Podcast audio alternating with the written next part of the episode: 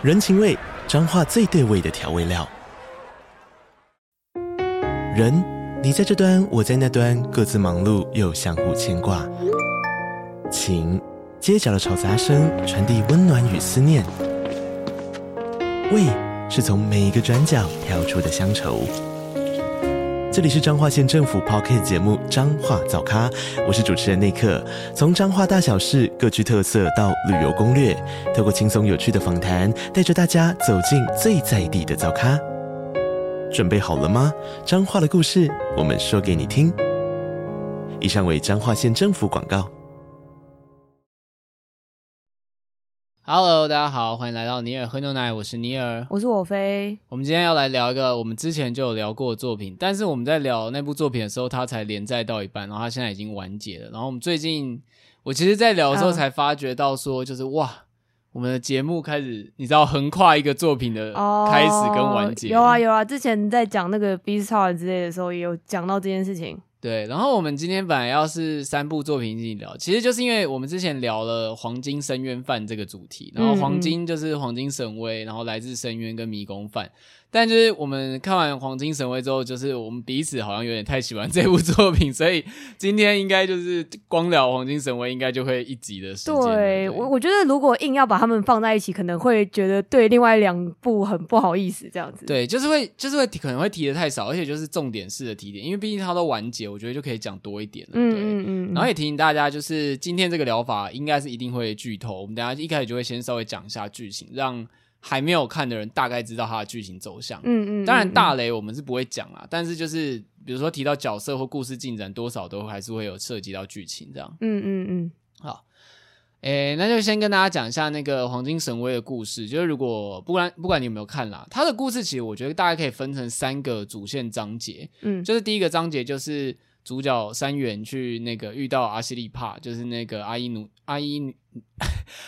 阿伊。奴族的爱奴族了，好，你可以讲的都可以，对对对，嗯、爱奴族的那个女孩。然后第一段就是他们得知了，就是阿西利帕爸爸就是去，就是算是他们在以前留下一批，就是他们的黄金，嗯，就有点像他们原住民集结起来收集的黄金。然后这个消息就是传开，然后引来各路人马的北海道争夺战。这样，那第一章剧情基本上就是三元跟阿西利帕走在一起。然后后来第二章的应该是他们后来真的到了一个。当初就是关押他爸爸的监狱，嗯，等一下会稍微再讲一下故事。好，诶，先讲这个故事好。总之就是这个黄金的线索，就是呃，监狱有个无脸男，谣传是阿西利帕的爸爸。无脸男是因为这个人的脸是没有脸皮的，对，是物理意义上的无脸男。对对对对对，总之这个无脸男就是在监狱里面帮二十四个重刑犯，就是刺青在他们身上，变成一个暗号，所以。然后这个监狱之后发生了逃狱事件，所以就等于说这个找到黄金的线索都是在这些穷凶恶极的人身上。那你要去收集这些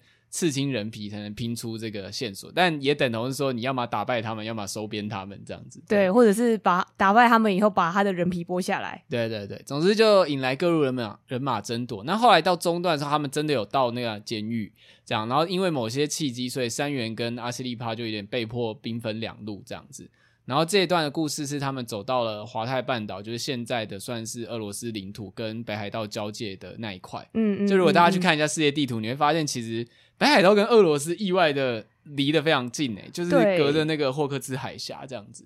对，我觉得这这个部分应该是台湾人比较不是很熟的一个地理位置。对对对，因为因为你应该想象中应该是觉得俄罗斯跟那个诶北海道应该是蛮远的感觉，对，对，但其实意外的蛮近的，没错，就是北北韩也在那一带这样，对。好，然后总之就是第二段的故事大概是到这边。那后来最终章的故事就是他们后来又有再汇合起来，然后也就是各路人马开始追求黄金的最后争斗，最后一个大混战这样子。对对对。然后我觉得，因为这会先讲这一部的原因很有趣，是你自己讲一下这个原因好了。就是哦，你说为什么我们今天会突然要讲这一部嘛？对对对，就是呃，反正那个故事还蛮好笑，就是我有参加一个漫画社团这样子叫。简称叫竹青的一个讨论漫画为主的一个读书会，这样。然后他们这一个月的呃一个大主题就是要讨论《黄金神威》完结以后的一些，反正我觉得蛮有趣的是，他们有提到很多的讨论内容是关于历史转译的漫画这个主题，这样。但总之，因为你就是必须把整本看完才行嘛，这样。但是其实在此之前，我根本连一集都没有看过。然后我就是，你知道我，我就那种读书就要考试，就是要做最后一秒才。考呃才读的那一种，就是临时抱佛脚的人这样子，对，然后我就好像一直到大概可能剩一个礼拜吧，然后才开始很缓慢的开始看，而且最开始根本也才可能花了五天才看了大概不到一百集，呃不到一百话这样子，它总共是三百多话，对，对，然后我之后大概在两三天之内吧，一天看了一百话这样子，我这快要疯掉，而且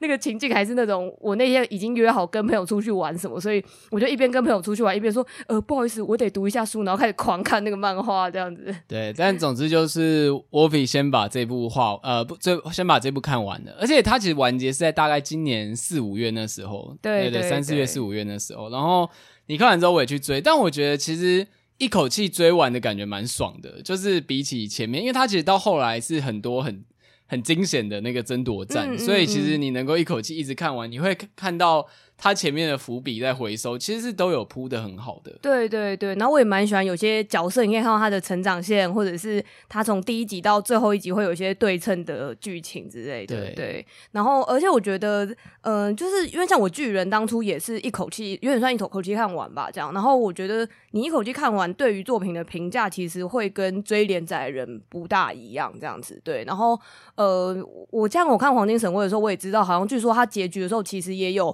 一些。一些的争议这样子，嗯，我们 maybe 等下聊到比较后面的时候，可以稍微讨论一下这样。但是像我自己看完以后的心情，比较是觉得哦，就是算是蛮中规中矩，然后好像挺圆满的那个心情这样子吧。我也觉得，我也觉得算是圆满的结局。我看完的感觉也是这样子。对，对，然后黄金神威其实最有名的两件事情就是，呃，第一个是它的历史考据非常细，就是也是像你读书会的那个主题，就说呃，有点像历史转译漫画，因为像。台湾经常也会有，比如说画以前的，比如说白色恐怖时期，或者说近年比较常有台湾本土的漫画，也常常在讨论这件事情，而且经常会有一些争论，比如说到底要不要去扣合证实，嗯，还是说可以加入就是捏造或是空想的成分这样子，对对。然后黄金神威有名，就是说他对于爱奴族人的考据非常的细。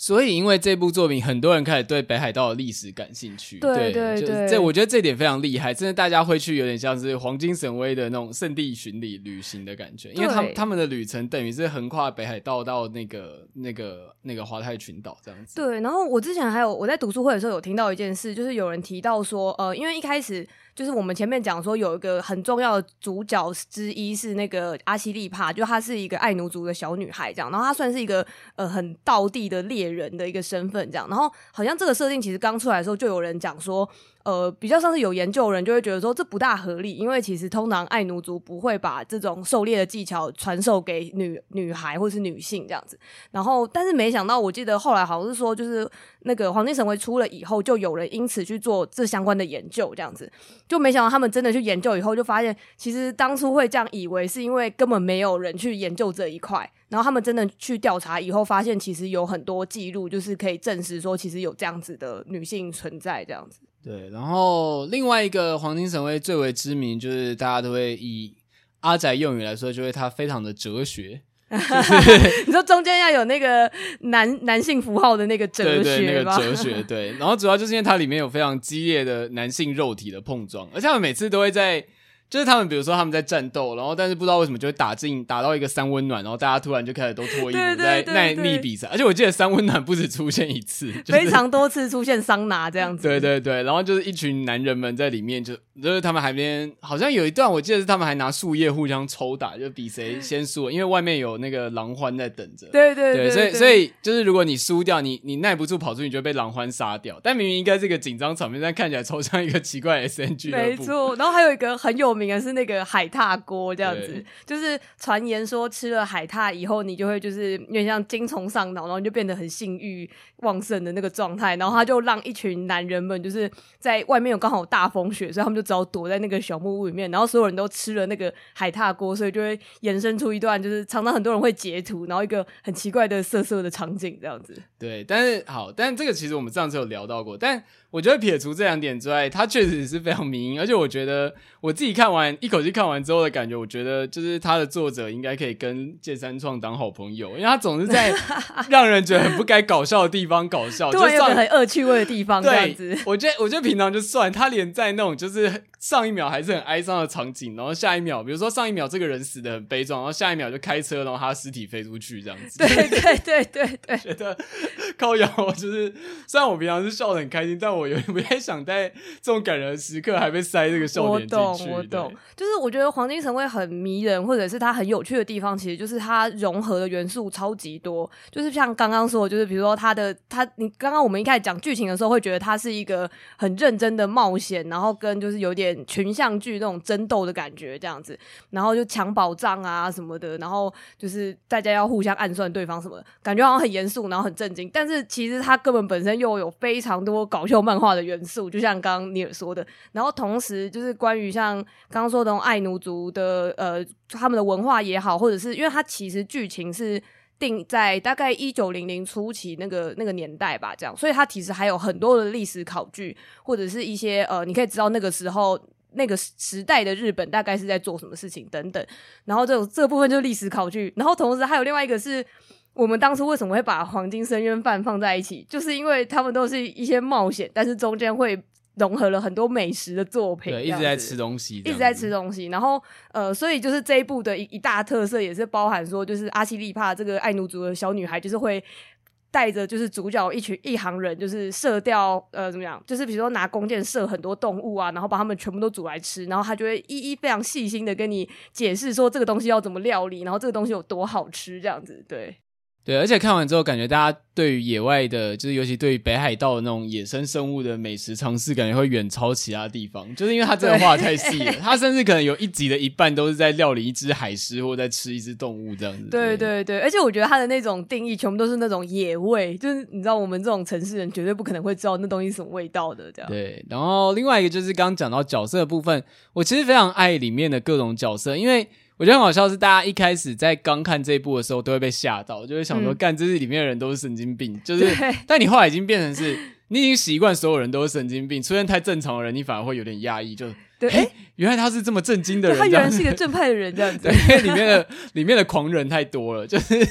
原本其他漫画可能只会有，比如说两两个狂人代表，正反各一个，但没有，里面全部人都很疯这样子，对。对，然后呃，我也很喜欢，因为它其实中间蛮多的剧情是包含说，因为它虽然。主要去抢这个宝藏的有大概是三算三大阵营吧，三派势力，对，对，三派势力这样子。然后，但是呃，他们在这个寻找的过程中，其实就是要去找这些逃犯嘛。因为刚刚说就是地图宝藏的地图就画在这些逃犯的背上，这样刺刺青刺在他们背上。那其实它就是有点像在每一个找逃犯的过程中，都像是一个比较小型的单元剧这样子。然后它其实这个小型的单元剧有时候都会带不同的类型出来。比如说，呃，可能有一个逃犯，他是喜欢做标本的标本师之类的，他那整段就会把它做的有点像那种，呃，你被困在一个奇怪的大宅里面，恐怖蜡像馆的，对对对，很像恐怖蜡像馆的那种风格。然后还有一个是那种，比如说他们中间，呃，路经，呃，就是刚好经过了一个就是小镇，然后我记得有一段是。土方他们那一行人去那个小镇以后，展开了一个非常像那个西部牛仔那种对决，这样子。对，对，所以我就觉得他其实是在利用这些逃犯，每个逃犯都超级无敌怪，然后每个都有很奇怪的，就是我很喜欢他们有一些很奇怪的坚持吧，这样子。对，很多人都有很奇怪的怪癖，然后我觉得作者应该电影真的看蛮多的，就是他懂很多类型片的梗，就是像到后来还有一个很像在那种就是真。呃，谍对谍侦探剧这样子，对，但完全不是大家想的。虽然他画的很帅气，可他反正那个剧情大概是有一个逃犯喜欢杀女人这样子，嗯、然后但是就是反正就是那个逃犯有点变态，就是喜欢杀女人，然后刚好那个其中一个阵营贺建中尉阵营的镇上也有一个变态，然后他就会用变态的思想去读取变态的行为，然后就说，对就说这个人杀完人之后，他一定会在这个位置打手枪，然后就马上去那个地方打手枪，然后。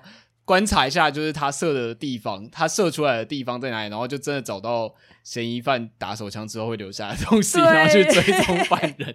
但是我觉得最让人生气的就是这一段剧情，虽然我讲起来都很蠢，可是他的分镜画非常的帅，真的很像谍报片这样。对对对，然后他那边的氛围很像是在去重现那个呃开膛手杰克的那一种，就是英伦小镇啊，然后有点阴暗的那个气氛这样子。对对，然后而且我觉得也是在边看的过程中，你就会一直讶异于说黄金神威他可以怎么讲，就是很无下限吧，就是你以为说，比如说。哦，前面那个难题很铺路，就已经觉得说，哎、这个太夸张了吧？或者是有人的那个屁股被掰开，这些就，哎、这个太夸张了吧？这样，然后他一路到那个刚刚你说那个打手枪那个地方，我就想说，哦天啊，他真的是。可以就是没有下限的一直做下去。对，我觉得他在这一点蛮超越银魂的，因为你知道银魂到后来很震惊的时候，搞笑的地方就不见了。对，就银魂失去了搞笑那个余韵，可是黄金神威一直到最终结局，大家都还是很好笑。对，即使有人死了，他们还是很好笑。对，我不好意思这样讲，但是觉得。真的是蛮好笑的，可是我就觉得它其实是一个很好的平衡这样子，因为我觉得它的好笑不会让你觉得说很突兀，就是比较不是那一种，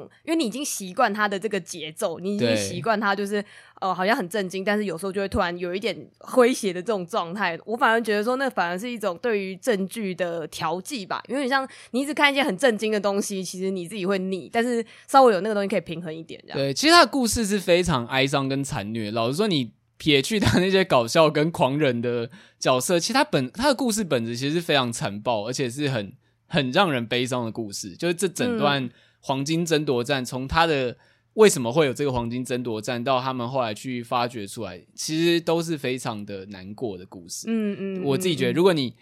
把那些就是虽然很难拔除的搞笑印象拿掉的话，就是每一个人其实在里面都是有。自己想要背负的信念，然后想要，就是每个人其实都不是真正意义上的坏人，大家都有想要拿黄金去做一些他们自认为的好事，这样子，但是却在。途中可能就残杀了非常多人，然后伤害非常多人。对对对，我觉得多少也可能也因为他的时空背景的关系，所以才会有这种呃每个角色感觉背后都有一些沉重的过去的部分。这样，尤其像是呃他们里面有蛮多大量的日本军吧，就是之无论是现在现役的就军人，或者是他们以前曾经打过仗之类的，所以他就花了蛮多时间再去呃用角色来塑造来跟你说，就是其实以前日本历史曾经有发生这些事情这样子。对，而且就是因为其实很多漫画会在回避，就是日本军癫狂或是不正常的一面，就他们会把它变得很有民族爱这样子。你在很多的日本作品里面，他们都是看起来很一派正经，然后对，比如说他可能会有一些道德挣扎这样。但在黄金神威里面，大家因为他们就是一群在北海道有点像是被中央放生的士兵，嗯嗯，对，所以你可以看到他们就是，你可以看到他们扭曲，然后跟痛恨中央政府，然后想要在这个乱世里面。想办法，因为大家都已经不是正常人了，所以想要在乱世里面拔得一点好处，但出发点还是善的，只是做的事情非常残虐。这件事情，我觉得其实描写的蛮好的，尤其是里面的代表角色就是贺建中尉这样子。就是我们之前只有我们之前聊的时候，应该就直接有说到，大家都非常喜欢他，因为他就是一个非常疯狂的人这样。但是到故事的后半有交代他的起源故事，而且那个起源的故事是我觉得黄金神威里面看到让我觉得最吓到的一段。我觉得是，我觉得是，对，就是他有一段完全跟贺建中尉无关的，看起来无关的故事的背景回忆篇，然后但是到最后你才发现，你一直以为另外一个人其实是贺见中尉，然后到那个时间点，黄金神威的整个过去跟现在的故事才完整的串在一起，就你就会有发出一个。哦，原来是这样子，对哦，原来你们是有关系的，啊，这样子，对，对对对，对我觉得那个很悲伤的感觉，还包含了说，就是因为呃，在我们现在主要的剧情里面看到的这个贺建中尉，他其实有点像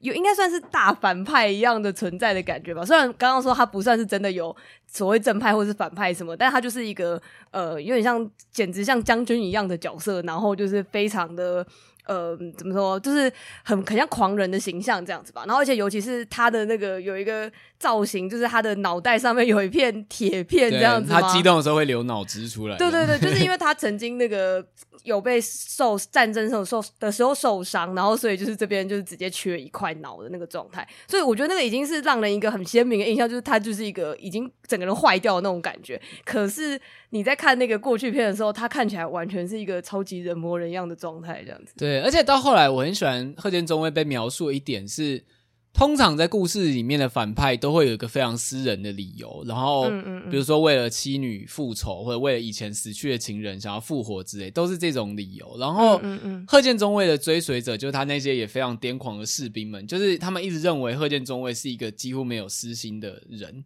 就是他觉得他就是为了复兴东北的一个狂人这样子。但是当我们刚讲那个起源故事被揭发的时候，他的书他的部下其实也有怀疑过他，就说就会觉得说，如果你是一个。如果你只是为了私情，但假装是为了大义，那也你也不过是像我们一样的普通人而已。这样，但是后来贺建中尉就有在后面的故事里面有自己讲述这段故事，然后有说他当然会因为就是妻妻子或女儿的死去而哀伤，这样、嗯、就是这段事情是没有办法否认的。可是。这件事只是刚好发生在他们伟大的道路的其中，只是刚好也在那个路线上而已。所以对他而言，真正重要的还是那个理想跟抱负这样子。但是他当然，他也不否认其中掺杂有这种私情，但是那只是刚好混在一起而已。我觉，我觉得，我不知道大家有没有感觉，但我觉得这个转折非常棒，因为就是所谓的你不会觉得反派在故事的后段智商弱智化的感觉，对，因为就会变成是说有很多故事的反派的。的出发点都非常的私情，可他后来做的事情已经有点夸张到你会觉得好像有点超过那件私事会带来的影响的感觉，对，嗯嗯，对，而且我觉得或者是有一种好像很。免死金牌的感觉，就是觉得说，哦，反正就是他现在不管做什么事，就是因为他以前小时候发生怎么怎样的创伤，所以他就就会做那些事情之类的，就好像这个人毫无成长一样。我觉得，对，是在说蝙蝠，我没有、欸，我不是这个意思。等一下，我完全没有这个意思哦，你不要挖坑给我跳。对，哦，然后我我很喜欢贺建中尉一另外一点是说，呃，因为他其实有蛮多后面有蛮多段落在描述说他的这一些底下的呃。怎么样？他他底下的士兵们是怎么去追随他的？这样子，那他其实就有讲说，有点像贺建中会会去他塞好一个场景给他们，然后那甚至是一个呃当事人可能当时不知道那个是假的，但是他以为说哦这一切都是命运之类，我们又跟贺建中尉就是相遇了，或者是贺建中尉又救了我之类的。但这个我觉得故事很棒，就是说他也不是说单纯让这些士兵被骗，而是他们之后可能某一个时间点会发现说哦，就是其实。原来这一切都是贺建中尉塞好的，然后你会以为说，这时候他应该就会觉得说，干我被骗了，气死我！但没想到有人的反应可能会是，哇，贺建中尉真的很棒，也没想到他会想到这件事情。对，没想到这一切，他果然是个完美的人，这样，而且甚至会有人反问说，就是有人提出质疑的时候，对方也会说，但是你当下不是刚好就被他救赎了吗？对，就你在当下其实是感受到很如释重负，然后投入进来，那你后面。即使你知道真相，那又如何？这样子。对，对我很喜欢这一种，有点像那叫什么啊？就是有点像看戏的人是傻子的那种状态嘛。就是你只要你相信那件事情就是真的，这样子。对对对。甚至后来他的部下也有点觉得说，我觉得到后来贺建一派的人就已经变成一个凝聚体，反正就是他们就是贯彻贺建中尉的意志这样子，然后他们的私情跟过去都再也就不重要了，这样子。嗯、那只是他们。加入贺建中尉麾下的一个契机，一个气质，但是后来他们已经被影响到，就是其实他们的过去怎么样都无所谓了，这样子。对对对。然后另外一个我蛮喜欢的角色是，应该说我很欣赏作者说他居然可以把。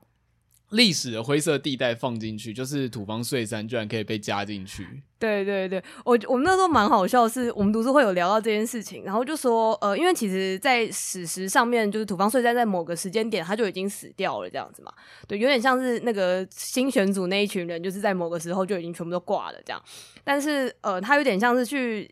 用一种很私心的方式，就是扭转了一点历史，这样就是诶，有有点像问提问说，如果今天土方活下来的话，有可能会做些什么事情？这样。然后我说，我们读书会的时候就有在讨论这件事情，就说，因为其实像土方或者是呃，另外一个是谁？呃，辛巴。辛巴，对，就是这种角色，就是本身就是很有名的 IP 这样子。那其实呃，他黄金城会处理的这段时间比较是相对少处理的漫画题材这样子，然后有点像这段历史稍微比较没有那么多人知道，有点像是拿以前很有名的 IP 来带，就是。呃，现在他想要新的介绍的这些角色这样子。对啊，因为大部分的新选组的那个时代都是在他们年轻气盛的时候，幕末时代。对对对，然后但是很少有就是老老年的土方岁三出现。对，然后我们都说那很像是就是请那个前辈偶像已经毕业的偶像 idol 们，就是来带一下这个新的偶像的感觉这样子。对。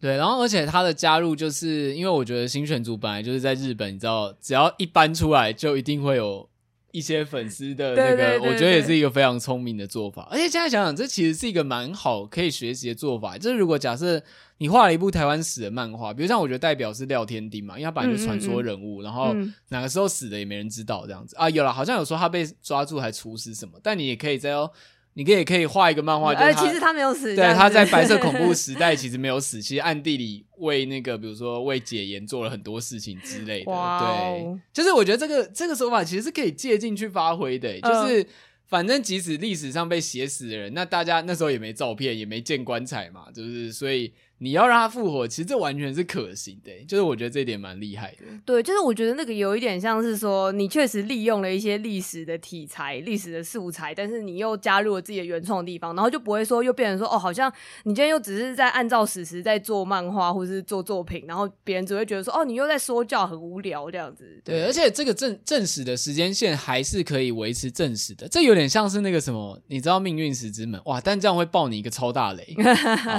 总之就是你可以，你没有办法改变正史的事件的大结果。嗯，比如说这场战争就是某某某战败了，或者某某某战胜了。可是你可以改变里面的过程跟人物的思想。嗯，比如像另外一部作品叫那个《火凤燎原》，就是呃之前有聊过，以后也可以再聊啊。就是《火凤燎原》里面有很多战争，就是人家说的那个叫什么历史之壁，就是你没办法。横跨历史之壁，你谁打输了是没有办法改变的。对可是你可以改变那些人物对于那场战争的看法，或者是实际上发生的情形。比如说历史上某个人看起来很蠢，然后被杀死了，但实际上他可能是为了大义赴死的。你可以，你可以这样，嗯、你可以这样画，嗯、你可以去改变那些人物的思想。嗯、而且我举《火凤燎原》一个很有趣的例子，是因为它是呃，它是三国相关的漫画。那《三国演义》跟《三国志》这两个大家最熟知的原点，其实他们在里面人物的差异就是非常大。对，因为《三国演义》本来就是同人作啊。对对对，《三国演义》就是蜀汉同人作，所以你对于人物的认知其实完全是被捏造出来的。比如说孔明好像挥着羽扇，然后很很廉洁，欸、然后曹操很坏之类。但是如果你去看《火凤燎原》，这整个就会完全就是不太一样。就是你看的，尤其尤其像《火凤燎原》里面的吕布非常受欢迎，那吕布在里面是一个。足智多谋又万人敌的，这是真的很像偶像一般的英雄，这样、嗯嗯嗯嗯、对。所以我觉得，就是谈到历史改编漫画，我觉得这个是作者可以琢磨的地方，就是因为一定会有人说啊，你这个没有照正史，正史不这样写，那没关系，我们结果就照正史来，可是我们过程跟人物的思考可以有改变的空间，这样对。嗯。对，然后我因为我们那时候就有聊到说，就是像台湾的转译漫画有时候会比较难做的。另外一点，主要是因为，比如像日本他们的史观本身是一个很单一史观的东西，而且他们已经，比如说他们的呃课堂上什么的，应该已经教了几百年，就是以同一套就是日本史这样子。但是台湾就是属于台湾的台湾史这件事情，应该一直到近几年可能才慢慢的就是大家在那边讨论，甚至也还不说有一个结果，而且课纲还在争论当中，就是还在争论。当中这样子，就是先不谈，就是历史，就是光是当代，我们大家比如说哦，认为说怎样才算台湾人，怎样才算台湾的历史什么的，根本就没有一个定论这样子，所以有点像是你一开始这个根基就已经没有很稳的状况下，所以再去做一些转移的东西的时候，就会常常会有人跳出来担心说，你这样子做一些改编会不会呃影响大家对于真实的理解吧？这样就是之前常见，就比如说像那个什么斯卡罗。好像还有茶经之类的，也都有类遇到类似的事情，就是可能他们播出来以后，就会有人觉得说啊，你为什么这个地方又把闽南人做成是坏人啊？或者是啊，这边明明当初是怎样，为什么哦、呃，好像又在洗白外省人，还是什么什么的这样？对，而且我觉得台湾的纠结点是日本的史官的，就是你刚刚讲，就是当年军国主义的那一批人，现在已经都差不多挂的差不多了哦。对，但是台湾的另外一大的，也不能说问题，就是现状来说，就是。当年以我们可以认知的台湾史，假设就从国民政府来台好了，到现在国民党其实还在，对。对，然后所以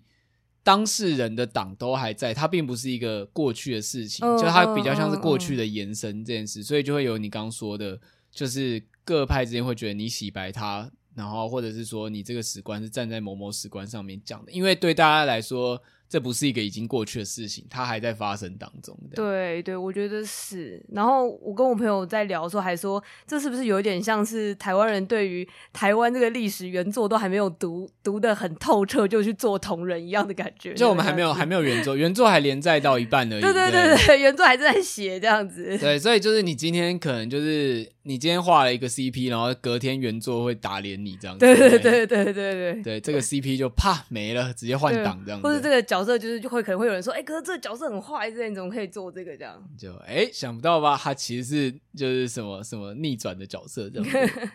对，哇，突然被被这样形容，突然感觉我们的故事好像很好看的样子，虽然现实完全不这么回事。真的，我我只能说，希望台湾这这个这部作品不要腰斩，好吗？对，最近好像腰斩的危机有点大。天哪！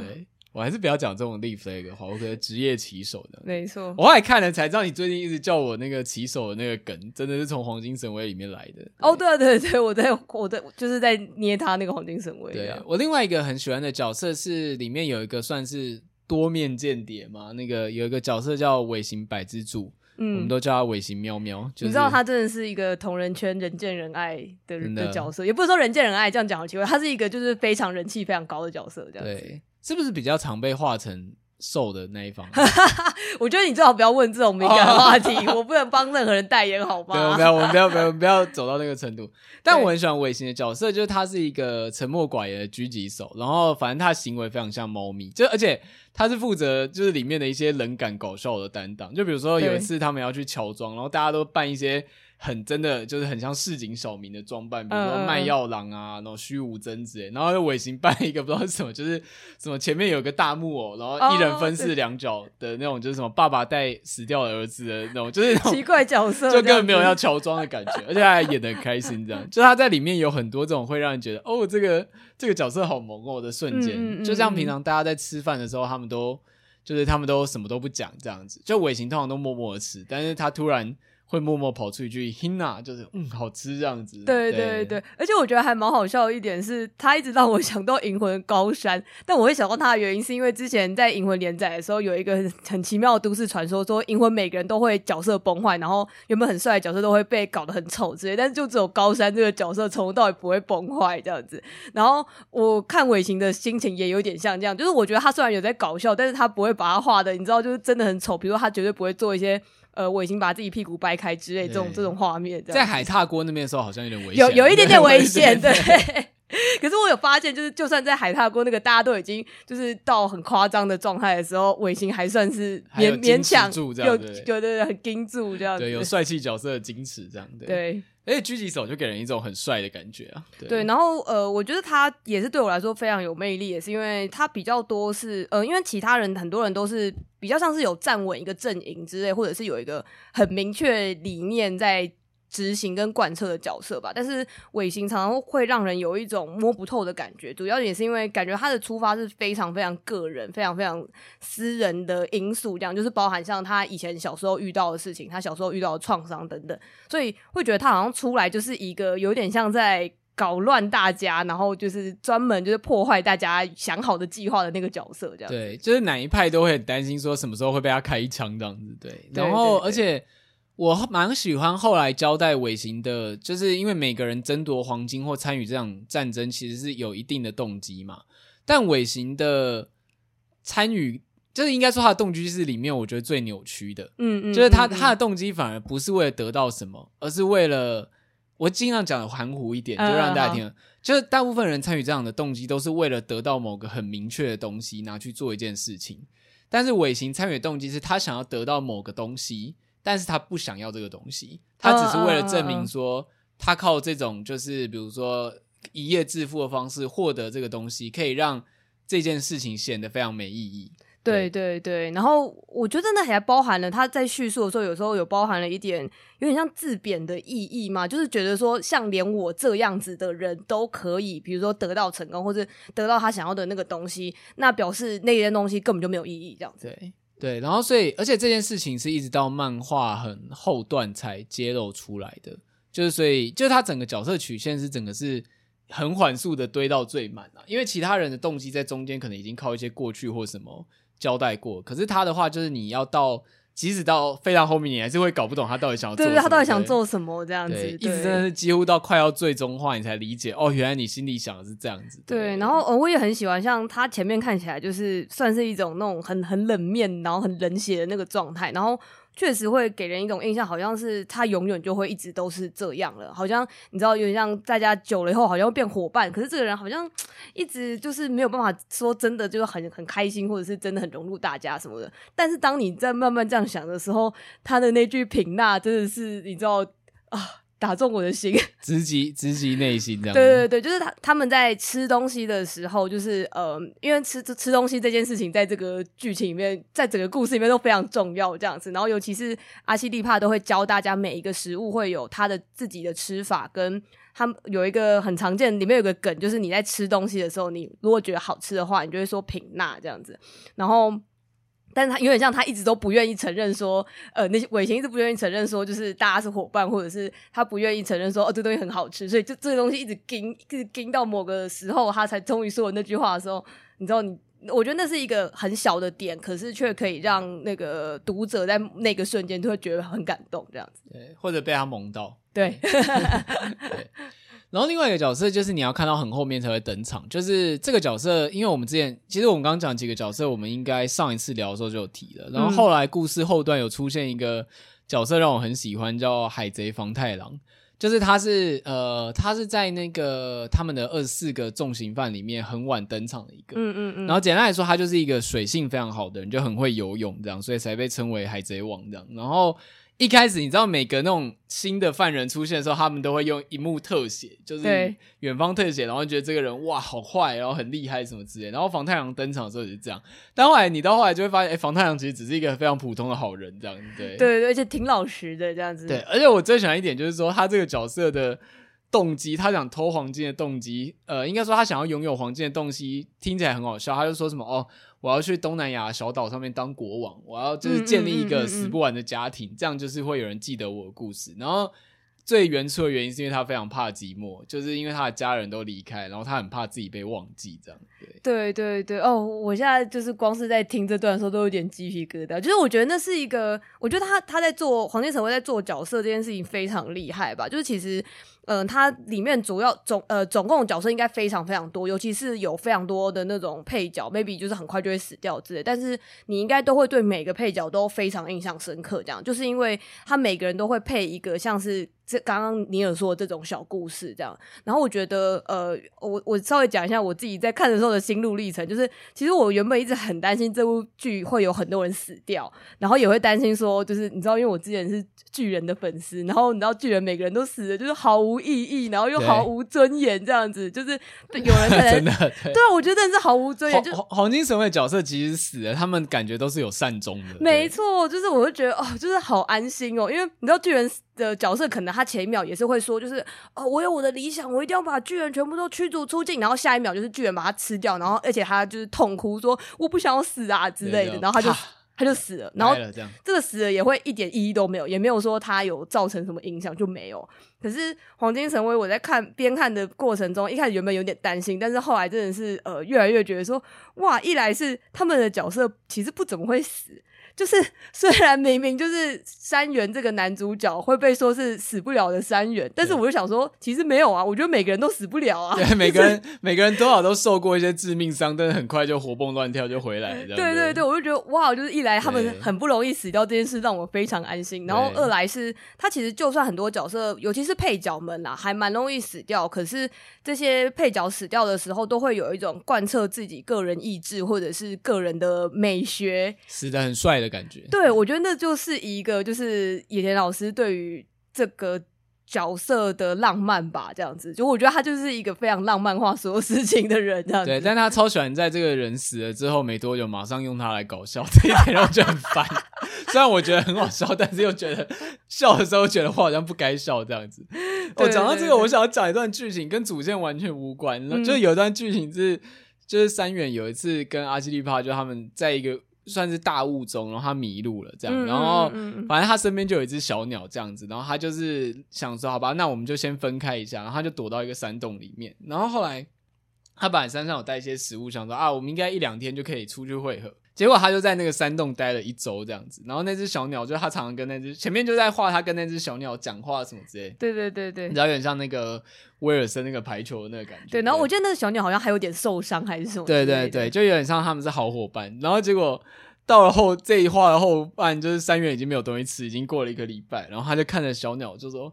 对不起，就是。”然后我。嗯我就是对不起了这样子，然后但是后来还有回心转意，就说算了，我是绝对不会吃你的。嗯、然后读者在这时候就会安心的，呼，没事了，没事。干，然后结果翻到下一页，就他开始拔那只鸟的毛，就一边喊对不起，一边拔它的毛，然后把它烤来吃。然后他在吃下去的那一幕，就眼神超级死去这样子。对，没错。然后，然后但是最恶趣味就是他在咬下去的那时候，阿西一趴就在后面就说：“哎、欸，山原找到你了。”这样子，然后干就就差一点点。对，然后呃，你有跟我说这段的时候，我就跟他说，哦，但是因为那个时候好像读书会的时候，有人也有聊到这段吧，就我，我没想到我听到了一个就是超正向的解读法，就是有人说这段其实就是呃，有点像山原真正的了解爱奴族人的就是生活方式这样子，因为他们其实前面还蛮叙述蛮多，就是爱奴族其实比如说他们捡到小熊或者捡到动物，他们常常会把它。放在村村子里面养，然后而且是用呃，就是每天一直跟他生活的那种养法，这样子养了好几年。他们好像还会，我记得他们还会喂小熊喝人的母奶，就是用真的哺乳的方式把他们养。对对对，就是非常的就是亲密的养法这样子。然后可是养到几年以后，他们就会帮他。举举行一个很盛大的，他们好像是说归还之类的吧，就像把这个动物给归还给神那边这样，然后其实就是把它杀掉这样子，然后并且就是大家就可以去分食它这样，就是这是一个爱奴族一直以来的传统这样，就是他们面对生命的一种想法吧这样，然后有点像三元前面在听到这些事情，或者是他常常都会看到一些可爱动物，他都会觉得啊，可是那个动物好可爱，可我好喜欢松鼠，我好觉得兔子好可爱之类的，但可能下一秒那个阿西里帕就会马上把它抓来吃这样子。带卡折断的，对对对，但是就是三元却始终没有自己曾经经历过这一段，这样，所以我说我听到的解读是说，哦，这段虽然听看起来好像是一个搞笑的桥段，但其实也也有点是说山元学会了这个爱奴族的生活方式。我觉得能能有人这样解读真的太好，我看的时候只是一直在纠结我到底该不该笑的。对，我 看的时候只是觉得说，哦，好坏哦，搞什么这样子。但是你看那一幕的时候，我觉得即使你听到我们讲，你实际看到还是会觉得很好笑。对。哦，它里面真的太多这种，就是上一秒还很悲伤，下一秒就马上用笑点冲康你的桥段，好烦。就是，可是我就是觉得这件事情很厉害吧？对，对，而且重点是，就是刚刚讲，他还能同时维持住他的主线。从后面来看，就是他的主线给人的感觉，就是一开始就已经设计好了，就是从到底黄金在哪里，然后要怎么 ending，感觉一开始就已经设计好，是真的没有什么该怎么讲，就是伏笔没收的问题。嗯嗯，对对，所以是我觉得。这点真的很厉害，尤其到他的结局都还是蛮搞笑的。对，对，那呃，我我稍微讲一下，就是结局的部分哈，就我刚刚前面说，就是、嗯、有争议的部分，有有争议的地方，这样子，就是呃，因为那个时候我后来有跟在日本的朋友聊一些，就是呃。日本当地舆论对于黄金神会的想法等等这样子，嗯、那当然就是我觉得整体来说，大家还是会蛮感谢，也不是说感谢，就是蛮敬佩他对于就是爱奴族这整个文化的呃一些就是推广也好，或者是介绍也好这样子。然后，但是呃，我这边我们这边应该会就是大爆雷，就是关于那个结局的部分这样。好，就是呃，因为结局的话，其实就是他们算是有拿到黄金这样子，然后然后呃，关于就是。那个阿西利帕他这边就是做了做出了一个选择，他类似就是说，哦，他希望说可以拿这个黄金去，呃，有点像保留保存就是爱奴族的文化等等这样子，对。然后其实我当初看到这边的时候，就有一点点疑惑的地方，是因为他的他说的保存这件事情让我觉得很当代。很像是现代人会说的话，很像现代的博物馆员会去做的事情。对，就是，可是我会想说，可是对于他来说，那个不是一个当下还正在，对，应该是一个生活方式的延续，而不是用一个展览会的形式去保存，去保存这样子。对，对，而且呃，虽然他那个时候确实爱奴族的文化可能渐渐的有一点在消失，但是应该也还不是一个你知道，很像是。这个动物已经绝种了，我们就是说哦，要建一个博物馆，然后把它保留在那边的感觉，这样子吧。对、嗯、对。然后后来好像确实，呃，他他们的这个部分也有一些日本舆论会觉得说，就是一来是因为他，嗯、呃，我我听到的是说，好像是连载的版本跟就是单行本版本有点不一样。那说有争议的那个是指连载的版本这样子。然后就是一来是说那个阿西利帕。说的这段话，跟他好像有一段是在讲，说是有点像何人山人，就是呃参与了这整趟旅程，然后有点像何人们帮助了阿西利帕把这些东西留下来这样子，对，然后就是以现在观点来说，或者以史实的观点来说，会觉得那个很讽刺这样。哦，但我觉得这还好诶，因为。前面有一堆何人都想要杀掉他，都想都想要抢那个黄金啊！你不能因为他们都死了，所以无视他们的存在。对，对我我觉得应该是一种说法的原因吧，这样子。大概对，然后呃，会觉得说，其实可是实实际上来说，其实是那个何人们把那个爱奴族的文化给消灭了嘛，这样对，对。然后跟哦，不过我觉得有一个稍微比较。巧妙的设定嘛，就是说，我们读书会的时候有聊到说，其实他的时代刚好结在一个呃爱奴族真正消失的时间点之前，对，然后跟他们真正受到很严重的迫害之前这样子，然后而且还包含说，其实这个时间点之后，其实是日本军国主义就是大行其道的年代这样子，嗯、但是呃，他也没有。特别的要再往后讲这些事情，这样子，因为这些事情有点太敏感了，所以他其实完结在这个地方，选择在这个时间点结束是一件好的选择。这样，它就是一个一切历史的交接点的时刻了。就像那时候他不是也说，那个后来第七里面的第七师团，后来就是最后的末代第七师团了。哦哦，然后像比如像土方岁三也算是代表。幕末年代最后最后一个武士的感觉，对对对对，我觉得他蛮有那种各种东西的最后这样子。里面里面有一个很小的段落，就是阿西利帕他们有一次有遇到一个拍电影的人，而且里面有个、哦、有个搞笑的角色，后来还去美国演电影之类的。对，对，然后就是他有点像是用当代的手法，让他有点像是说让他去思考说，到底怎样才可以保存他们的文化。跟阿西利帕父亲，其实他们当初黄金为了黄金会起争执。就黄金会失失传，然后就是爱奴族人自己内斗，一个很大原因也是因为他们一直在，就是也有点像他们一直在争论说，到底哪个地方才算是呃呃该怎么讲？就是他们想要，我想一下该怎么讲。嗯，没关系。就是对于他们来说，他们想要用黄金建立一个就是可以保存爱奴族文化的，就是东北之地这样子。可是你你既然要建立一个类似国家的东西，你就必须。呃，就是你就必须思考国力的问题。那里面有讨论到说，嗯嗯嗯，你要建立一个东北共和国，你一定得吸收，比如说俄罗斯或华泰的规划之民，这样你就得融入其他少数民族。但因为你融入的关系，生活方式就会有所冲突，然后大家语言可能会不一样，生活习惯也不一样。那这样到底还算不算是保护爱奴族人的文化？这样子对？但是从如果从这个角度来想的话，那这跟比如说爱奴族人融入何人。这件事情好像本质上面，我们先不讨论你是哪一个民族，但是本质上其实好像没有什么差别。就是以我知道这样讲可能有点争议，就是因为有确实有可能会用被，就你的生活方式可能会被侵入者或者统治者就是强迫去改变。嗯，但如果当你有这个实力能够占领一席之地，但你也必须做一样的事情的时候。那好像谁来做，只是谁有能力谁来做的感觉。嗯、对对对，它里面我觉得里面一个很大的纠结点是这个，所以后来就是像他爸爸，就是有一个非常重要的伙伴，就是他们当初早期的革命军叫齐罗朗克，他也是故事中后半非常重要的角色，就是因为他跟在阿西利帕旁边。然后大家后来应该会觉得这人应该算是一个意义上来说算是一个坏人，但你如果一直看到他的结局的话，你会发现。其实他也不是，但而且他的、嗯嗯、他带阿西利帕去华泰群岛，也算是有点像是帮他开拓眼界这样。对对对。然后他们在最关键的，对于就是少数民族的建立国家这件事情，就是跟阿西利帕爸爸有所分歧。因为齐罗朗克他是有点像是混血，然后就是他游走于华泰跟北海道之间，他想要的国家是一个可以融入各种民族的国家。对。可是后来，后来阿西利帕爸爸。因为就是融入了爱奴族，住在北海道之后，他想要就是单纯在北海道那块土地，然后其他民族你想要你就移民过来，你不想要就算了这样子，对，对对对，就是他有点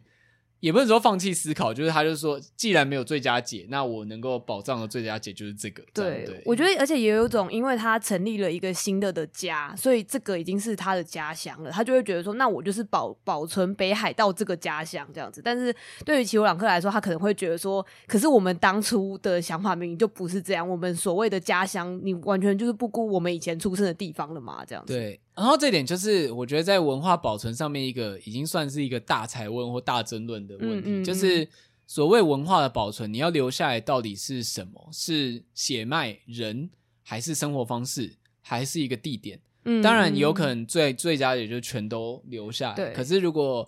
以站在国家或者文化角度来看，就是变成是说，如果你文化有个既定论的话，那你留下来之后，它可能不会再成长。或者是它就会变成是一个拒绝外来族的，就你你有点不太可能在这个时代避免外力入侵去影响你的思考，因为文化本来就是会互相吸收变动的嘛。嗯，对对对，嗯，就是我觉得，对，我觉得这可以另外开一集，因为因为我觉得我后来自己在一边讲一边想到说，因为就是比如说像是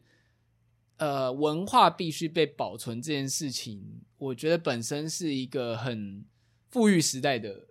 会有的想法这样子，嗯、但实际上来说，在过去可能透过贸易或者是透过一些交流，就会变成是有些本来少数民族人可能就是觉得哦，外国人方式生活方式比较爽比较好，嗯嗯嗯、他就这样子去改变了。但时间一长之后，大家也觉得他们就是那样生活的。他们比如说你的文化里面本来没有玻璃，因为玻璃传进来之后，你的文化里就有玻璃了，你可能还变成一个很会做玻璃工艺的国家这样。所以如果是站在文化保存的角度。这有点像是影响了他们的文化发展，嗯，但其实当事人可能并没有觉得不好之类的，就是对，应该是说，因为我觉得这些东西本来都是一直都是一个动态的东西嘛，就是因为我们现在可以回头看，然后谈一些就是所谓的保留或者是什么之类，都是一种呃，我们去回溯历史，我们去回看历史，所以那个是一个已经发生、已经变成一个静态的东西这样子。所以当然我们可以就是有很多分析，或是有很多觉得说啊，那个时候如果怎样的话，就是就可以。不会怎么样，但是你知道，这实际上可能根本就不是这样子处理的。这样对，所以回回到黄金神位的结局，就是我自己对于结局还算可以接受的主要原因，也是因为我觉得阿西利帕选择就是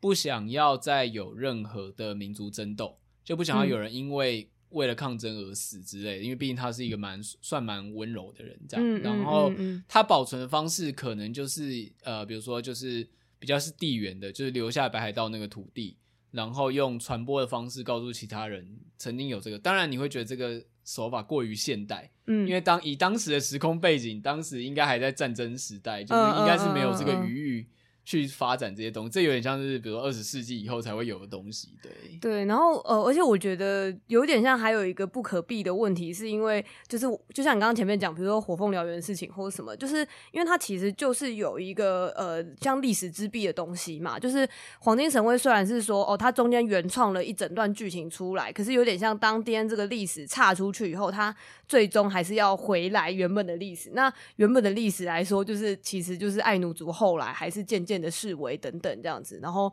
这些东西虽然黄金神威并没有提到，但是他有点像，也不大可能说，我今天就真的原创到说他就是一个全新爱奴族独立建国，对对对，就是爱爱奴族独立建国，就是已经变成那种全新的世界线的状态，因为他其实。你在看的过程中，你也会知道它其实不是那样子的概念嘛，它比较像是说，哦，虽然还有很多原创剧情，但它比较像，呃，今天这些事情都没有人讲过，说不定曾经在北海道有发生过这些事情哦的那一种提问法，而不是说觉得说，哦，史实都是假的，这个我们这个世界新的世界线才是真的的状态，那有点像他最终还是要回到这个历史的时候。我觉得他可能能够处理的方式只有这种，我是觉得是相对中规中矩跟温和的做法这样子吧。对而且实际上，因为历史上，因为爱奴族在就是一九零年代那时候有点像是，就像台湾原住民也曾经被强迫学日语、学中文，嗯嗯嗯嗯，然后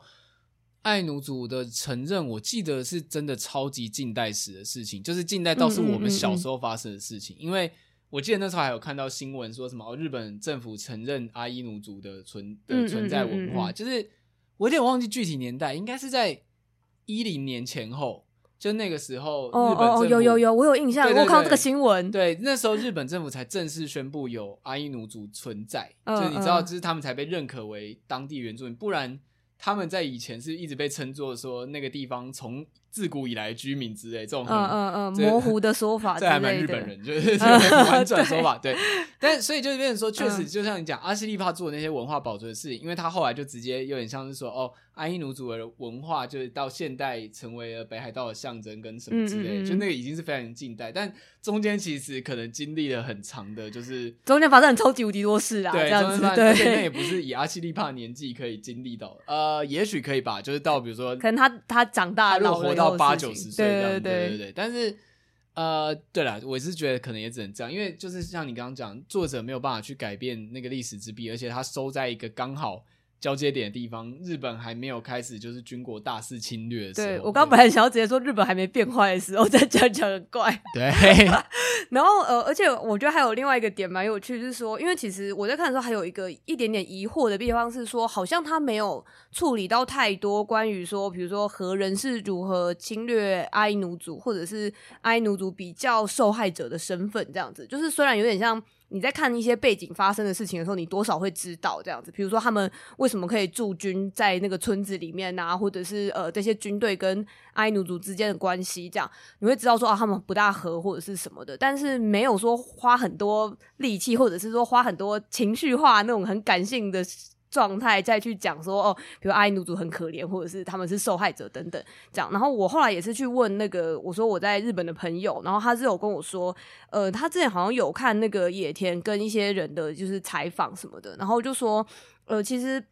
就有一些呃阿伊努族的研究者有曾经表示过说，其实觉得说，呃，他就直接跟野田讲说。觉得阿伊努族当受害者的故事或者这说法已经有一点太多了，所以他其实是想要看到更多可能性嘛，就是可以不要说剧情全部都聚焦在这一这一点上面，这样子对。而且就是我觉得这种自我认同跟族群认同也是，就像贺见第七师团里面就有阿伊奴族族的人，然后也是变成，嗯嗯嗯，虽然他并没有完全认同贺见中尉，但他基本上。对于为日本民族建立战功，比如说他们去打日俄战争，还是有民族荣耀感的。然后我觉得这个状态其实换到台湾来也很像，因为当时比如台湾也有年轻人被找去当神风特工队，然后也有蛮多人受了日本教育之后，国民政府来台之后，他们对国民政府很失望，然后怀念以前日本的统治。所以皇民，对啊，你如果要讲的话，他们就是旧以国民政府角度来看，他们确实就是旧皇民，对对，对，他们是旧旧时代国家人。但是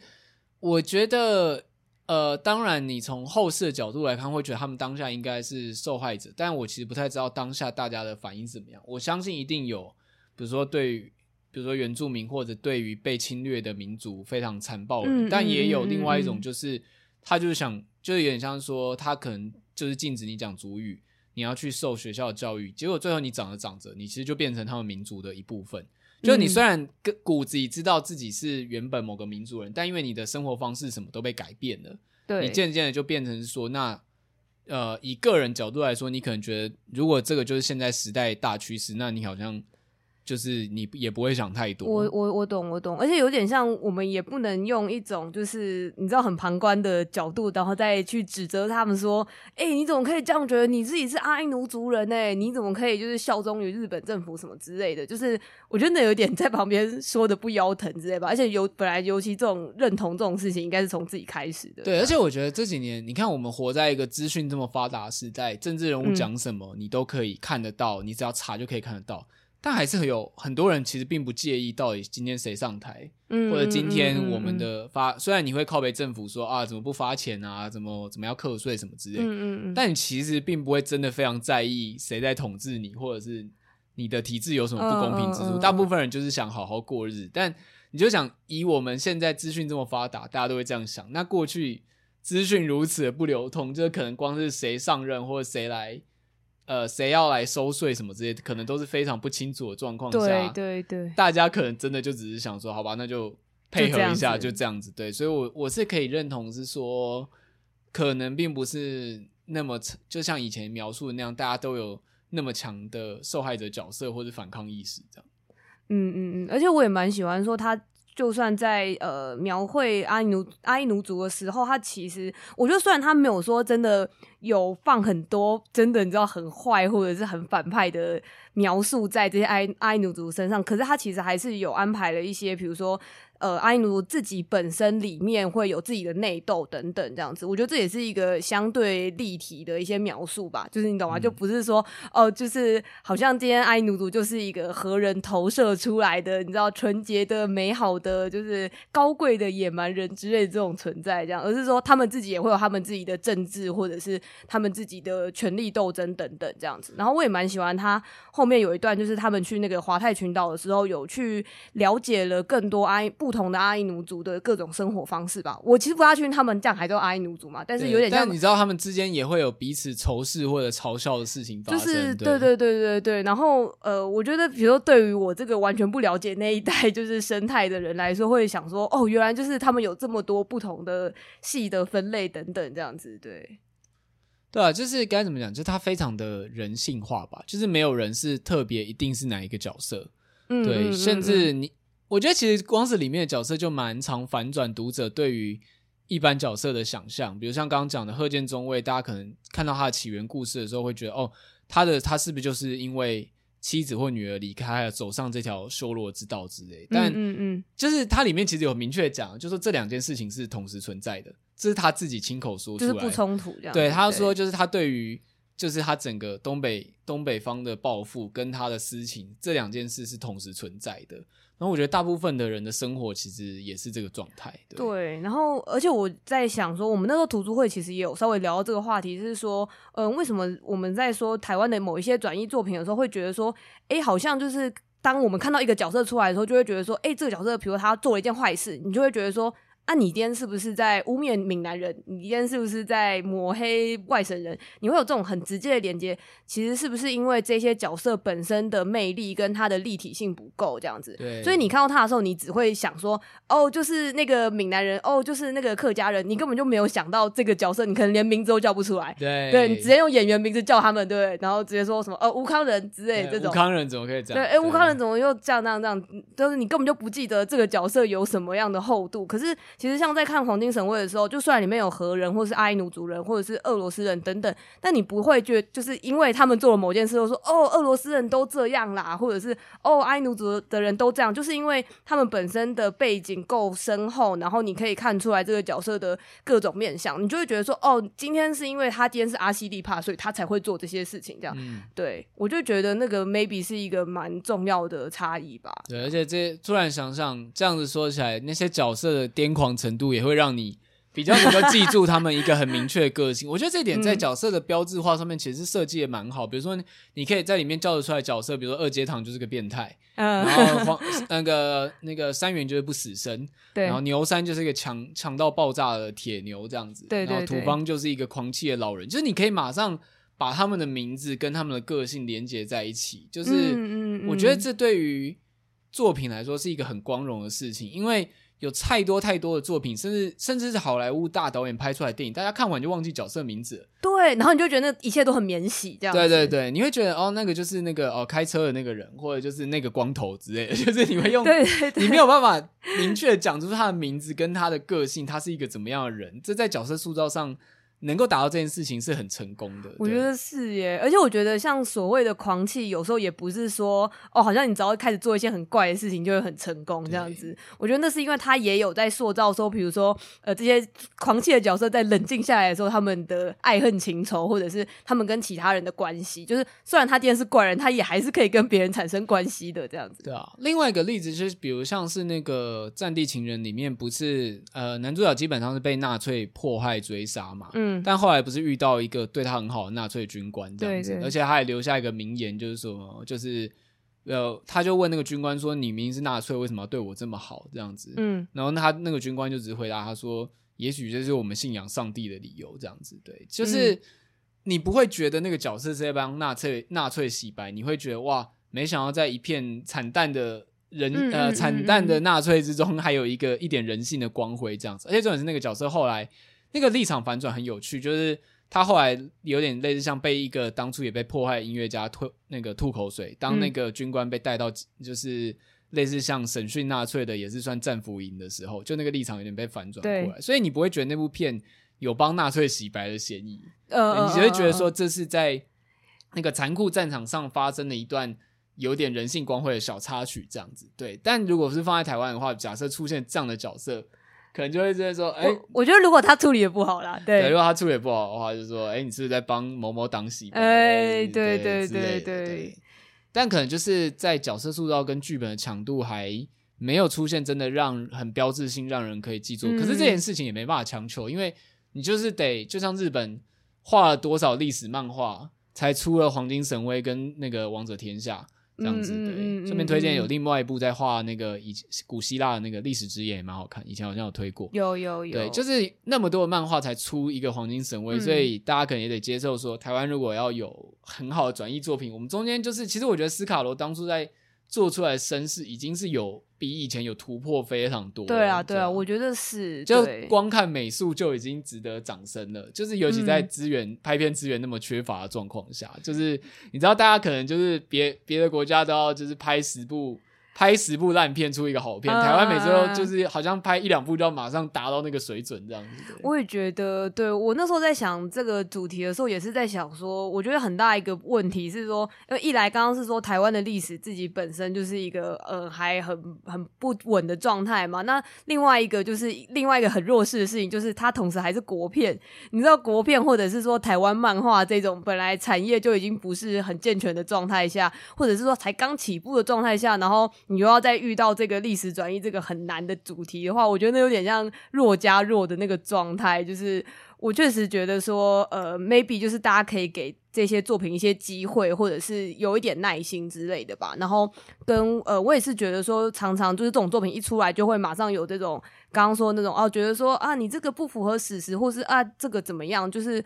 嗯。我觉得可以，就是提出说不符合史实的部分，那那个是比较是一种，就是哦，就是其实实际上是怎样，然后作为一种推广的这种角度在介绍，我是觉得蛮好。但是好像可以不用每一次在讲这些事情的时候，都是用一种你知道，就是啊，你看那个什么某一某一个某一个牌子它出来的那个片子，每次都是在就是你知道帮什么圈圈圈圈党就是造势，或是总是就是啊，它背后已经是中资啊什么什么之类，就是。很迅速的滑坡到说哦，因为他今天不符合史实，然后他今天一定是因为他在就是呃支持什么什么什么，然后或者是什么的这个状态，我觉得我不是很乐见啦。这样，对啊，大家可以把正史看作是一个模板吧，就像叶问的故事都拍多少次，反正大家都知道叶问最后死了。对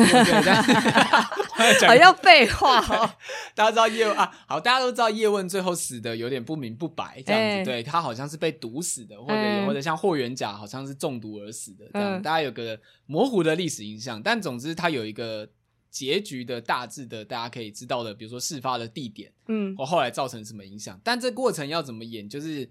就是作品可以发挥的地方，就是大家不妨可以稍微比较宽容的看待。他在桥段上面的改编，这样或者在角色性格上的塑造，就是刚刚讲的，就像你现在觉得好像很正史的一些历史人物的性格，其实也是后世继续者有加入自己的主观视角，应该说也是在加强这个印象这样子吧。而且应该说，在没有录影啊，即使有录影，一个人在讲话，你也不知道他真实的思想。嗯、那透过过去的记叙，呃，透过过过去的叙述来描写人格，本身也是加入叙事者的视角的。所以我觉得，其实去只要在不影响。关键事件的前提下，你去改写叙事，那里面发生的人的人格或动机，其实是可以被理解的。对，嗯嗯嗯，嗯。当然，你可以说有些作品影响力真的大到有点扭曲了，大家对于这个 也不是说扭曲，啊啊就是把它让把它搬过来，就把比如说原本大家觉得是一个很坏的人，嗯，就然后结果后来被。有点像被塑造成他是一个悲剧英雄，这样确实是有这样子的风风，也是不能讲风险嘛。但因为我自己就是会站在是说，反正历史本来就是后人写的，嗯，那大家要怎么去理解前人，其实算是一种主观视角。我觉得其实也无所谓，就像大家现在都觉得亚瑟王是个女生了。对我，我觉得就是会遇到比较麻烦的。另外一点是说，要能够做到，我觉得像黄金城会很厉害，就是说他同时就就算不讲历史好，比如说他在关于文化，就是比如说推广爱奴族文化这些这一个部分，就是他可以把它做得很寓教于乐，然后同时就是你知道，它虽然很商业化，然后又很有趣，然后又很教育，这件事情真的是超级难的耶。我觉得这个平衡非常非常难抓，这样子。比如说，呃，比如说，我觉得像他们每一次吃饭，然后会有一个，呃，虽然到后面已经像是一个经典的梗，就是比如说，呃，你看到可爱的小动物，你就是会知道阿西利帕就是要把它杀来吃，下一秒他会被阿西利帕爆头。对，然后而且一定要把那个脑袋的部分就是撬开，然后喂三元吃，就是这已经变成其他帕西这样子。对对对，这已经变成是一个就是乳听的那个状态这样子。但是我觉得那就是一个蛮好的，呃，就是蛮好的状态，就是说它会让你说不是说哦，好像你一直在读很无聊的字，就是他那边跟你教说哦，兔子的话就是要怎样料理什么的，而是说因为他刚刚有这个很奇怪的梗，所以你在看的过程中，其实你会觉得有趣跟有点搞笑这样子。对，我觉得这个平衡是非常难抓的，因为我觉得做不好的话，你就会觉得说，你就是像是在博物馆里面看一些博物馆的介绍，然后就会啊跟你说啊这个工具是在干嘛什么的。但是黄金神威很棒的是，他前面会这样跟你说这个工具是做什么的，后面是真的就是会去使用它们，甚至在呃在关键的剧情上面，这一个工具可能会派上用场，这样子。对。对对，还有什么？比如说有人在水下战斗，就突然一群鱼游过去，然后突然就帮你补个小知识，说哦，在这个年代的时候，那些鱼是不是会回游进来这样子？对对对，就是这个他们会在一些剧情上面发挥作用，这一点还蛮好笑的。对，然后跟呃，我其实在我看第一回，就是最印让我印象深刻，其实就是因为他们那个时候就很快的进入了一个，就是哦，我们好像要争夺某一个，就是呃大宝藏什么之类的，然后好像是人人类彼此就是残杀对方的一个很。就是很紧张的战斗好了，然后这个时候突然出现了一头熊，然后你就会知道说，这一部整部漫画里面。大自然的存在真的是非常非常的强大，甚至强大于任何里面的一一派这样，大任何一个阵营第四势力这样，对。对对对对对，就是我很喜欢他在强调大自然的这个，他大自然不是只是一个背景，对耶，而且熊在最终章有出来，也有在 出现，对，对完全就是一个，如果大家一不小心，大家都不用抢黄金的这样，对对对，就是 OK，全部人都被熊杀掉，我们大家也不用在那边抢这些东西了，我觉得很棒，要是真的这样演就神作，熊结局。对，通常很多作品虽然就算他们发生的地方是在野地或者是一些有些冒险番什么的，当然会强调一下哦，比如说现在发生的什么龙卷风啊，现在发生的暴雨什么，会影响到这些人。可是我就会觉得黄金神威把这个大自然的这个重要地位提升到它像是一个另外一个主角一样的那种程度，这样子，对，他们可以左右所有事情。然后我觉得这件事情本身也是很符合那个阿伊努族对于就是世界的一个观点吧。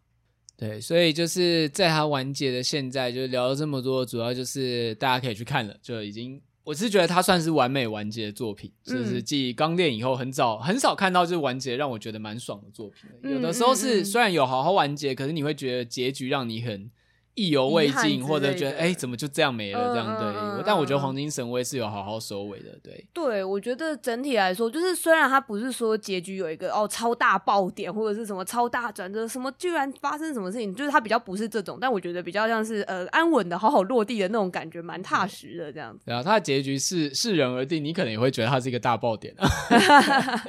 好啦，那就鼓励大家去看。那我们今天节目就先到这边，就那之后。那个迷宫饭跟来自深渊，我们应该也会就是个别拆一起来聊这样子。嗯，而且之前听大家的意见，好像大家也比较喜欢我们深度去聊一个作品，可能这样也比较有多时间可以好好讲吧。对啊，对啊，所以之后应该会用这个方式。那如果你喜欢尼尔喝牛奶的话，就是欢迎在 Apple Podcast 跟 Spotify 收听，然后也可以给我们一个五星的评价。当然，就希望你也可以推荐给朋友听。那如果你有就是各种收听的心得的话，也可以在 IG 上面跟我们说，或者就是在各个社群上面 tag 我们。这样子，然后也可以追踪我们的推特或者我们的 YouTube，加入我们的 Discord。我们的 YouTube 主要是做游戏的直播跟一些杂谈的企划，或者像我们有，如果你有在听我们节目，有个 Live Podcast 的选项，嗯，它的首播就会在 YouTube 上面。对，你就可以刚，如果你用 YouTube 看的话，就可以看到同时间大家的留言这样子。对对对，我觉得那算是一个蛮好笑的互动，所以欢迎大家来看，然后也可以加我们的 DC 群组，里面常常大家就是会互相分享。音乐啊，电影或者一些杂七杂八的事情，这样。对，对我觉得里面的人就是其实常常贴的东西，我都会觉得哇，我就是这个东西好赞哦之类的。对，对已经不不是什么我跟你有分享给大家，就是我觉得大家分享的，我们，我们在里面接受大家的分享。没错，没错。